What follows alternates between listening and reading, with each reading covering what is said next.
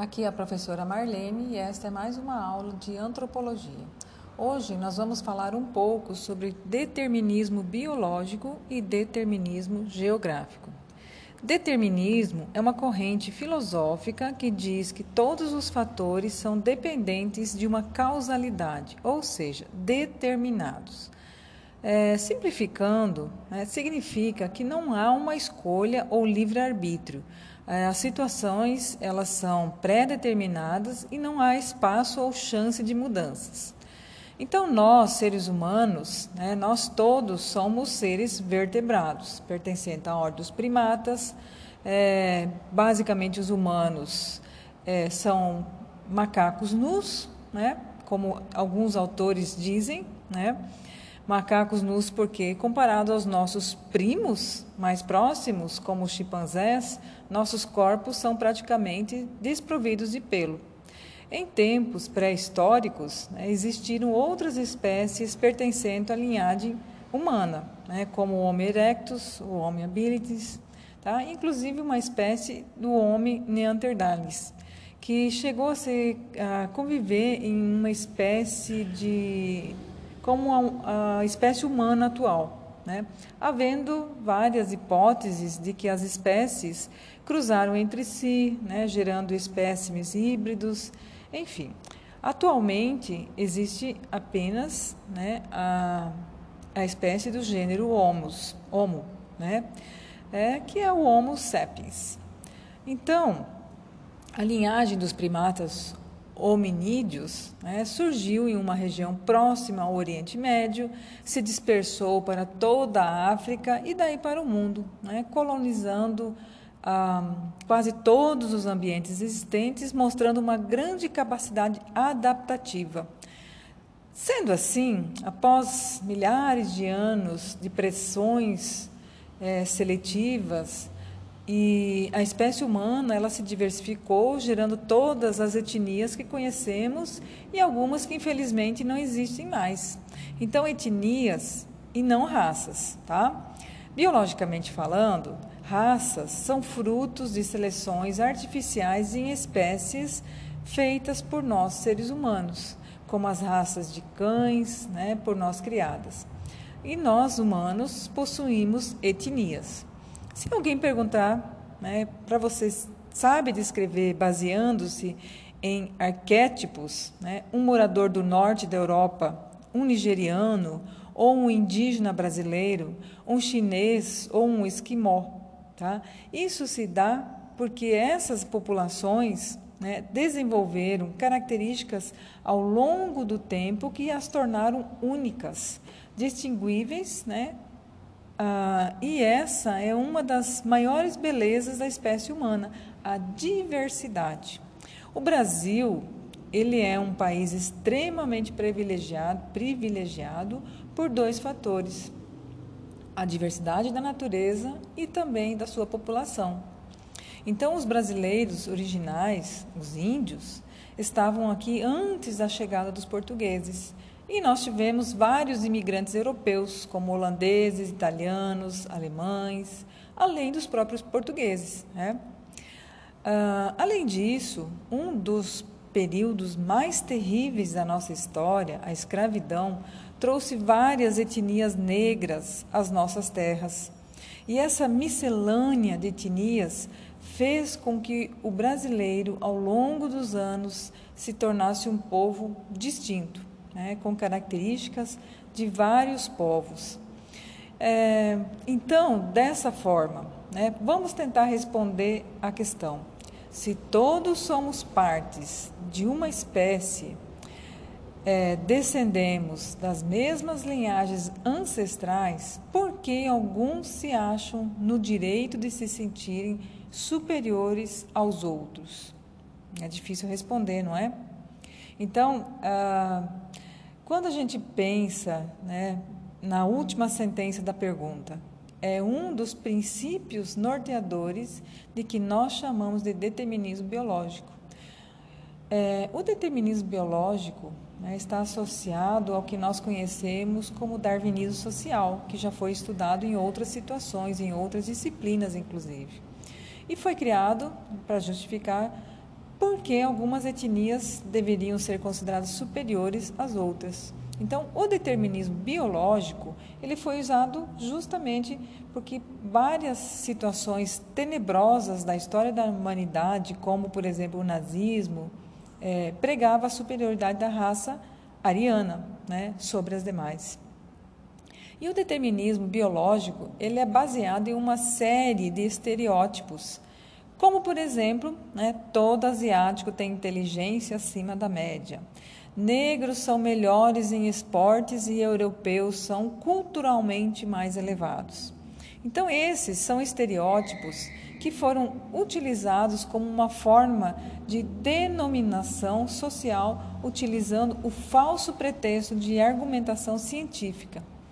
Um caso famoso de tentativa de validar o determinismo biológico é o do médico e anatomista alemão Franz Joseph Gall, tá? que no século XIX criou a frenologia. Tá? É, é, um, é uma pseudociência que se utilizava de caracteres físicos craniais para determinar é, o caráter, a personalidade e o potencial para a criminalidade também. Então, baseando-se em medidas craniais, é, Franz alegava ser capaz de determinar se uma pessoa estava potencialmente para cometer um crime ou não. E essa teoria foi utilizada para justificar muitas barbáries e sedimentar a superioridade que a etnia branca exercia sobre as demais.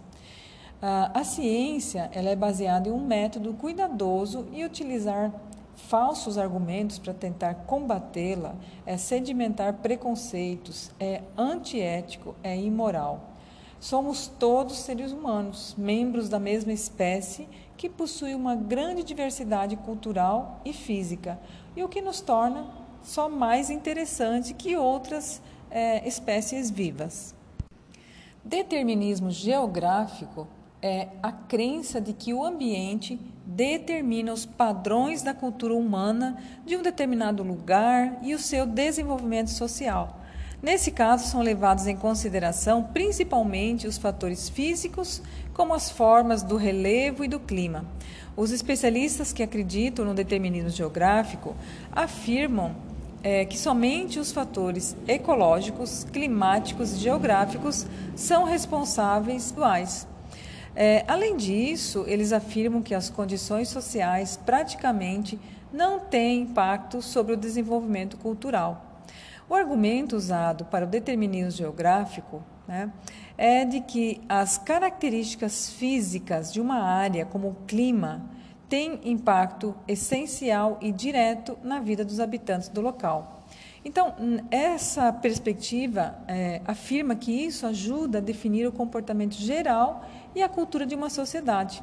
Então, por exemplo, é, foi dito né, que as áreas dos trópicos de Câncer e Capricórnio eram menos desenvolvidas do que as latitudes mais altas.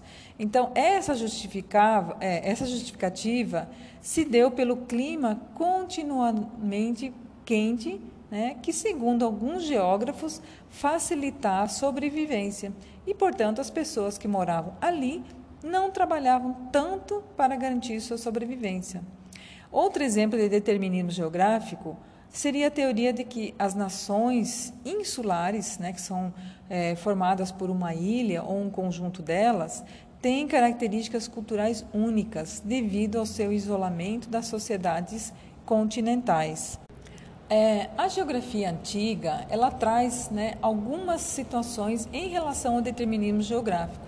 É, e há muitos anos se notam né, vários escritos sobre essa questão do determinismo. É, Fatores climáticos, por exemplo, por exemplo, foram usados por Platão e Aristóteles para explicar por que os gregos eram mais desenvolvidos do que outras sociedades em climas muito mais quentes ou muito mais frios. Além disso, Aristóteles criou seu sistema de classificação climática para explicar por que as pessoas estavam limitadas ao assentamento em certas áreas do globo. É, outros estudiosos também usaram o determinismo geográfico para explicar não apenas a cultura de uma sociedade, mas as razões por trás das características físicas do povo. Na África é, Oriental, por exemplo, é, criou-se né, é, questões a respeito dos fatores ambientais como a origem das diferentes cores de peles. Então, lá se acreditava que a pele mais escura de muitos africanos e vários pássaros, mamíferos e insetos eram resultado direto da prevalência de rochas é, de basalto negro na península, é, península arábica. Tá? Então, são várias é, possibilidades, né, várias compreensões que foram feitas ao longo do ano, dos anos. Outro estudioso bastante famoso em relação à questão do determinismo geográfico é o alemão Friedrich Ratzel. Então, para ele, o determinismo geográfico chegou ao seu ápice na geografia moderna, a partir do final do século XIX, quando foi ressuscitado né, por esse, por esse é, geógrafo. E acabou né, por se tornar a, a teoria central de uma disciplina acadêmica. Então, a teoria de Ratzel é, surgiu é, seguindo a origem das espécies de Charles Darwin, né, em 1859, e foi fortemente influenciada pela biologia evolutiva e pelo impacto que o ambiente de uma pessoa tem em sua evolução cultural. A teoria de Ratzel afirma que, além do homem ser fruto de um meio ambiente é, e também geográfico em que vive, o Estado é como um organismo vivo que trabalha para se expandir e defender seu próprio espaço. Então, a, até nessa teoria é, de, desse geógrafo, nós podemos pensar um pouco é, como Durkheim também compreende a sociedade, que ele também compreende a sociedade como um organismo vivo né, e que trabalha em prol do bem comum. Apesar do sucesso né, do determinismo geográfico, no início de 1900, né, a popularidade né, desse conceito começou a declinar. Tá? E a partir da década de 1920, entra numa rota né, bastante complicada. Então, alguns críticos passaram a alegar que a afirmação era racista né, e que perpetuava o imperialismo. Tá certo? Então, Karl Sauer por exemplo, afirmou que o determinismo geográfico generalizou prematuramente a cultura de uma área.